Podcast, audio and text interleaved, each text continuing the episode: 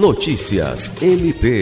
O Ministério Público do Estado do Acre, por intermédio da Procuradora de Justiça Patrícia de Amorim Rego, participou na última quarta-feira, 3 de agosto, do encontro de gestoras de políticas para as mulheres e presidentes de conselhos municipais de direitos das mulheres. O evento integra a programação da campanha Agosto Lilás.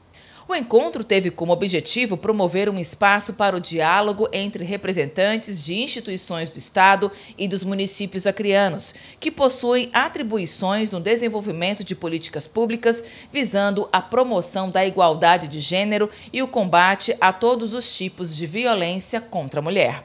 A Procuradora de Justiça e coordenadora do Centro de Atendimento à Vítima, CAVE, do Ministério Público do Estado do Acre, Patrícia Rego, ministrou uma palestra com o tema Instrumentos de Controle da Violência Doméstica.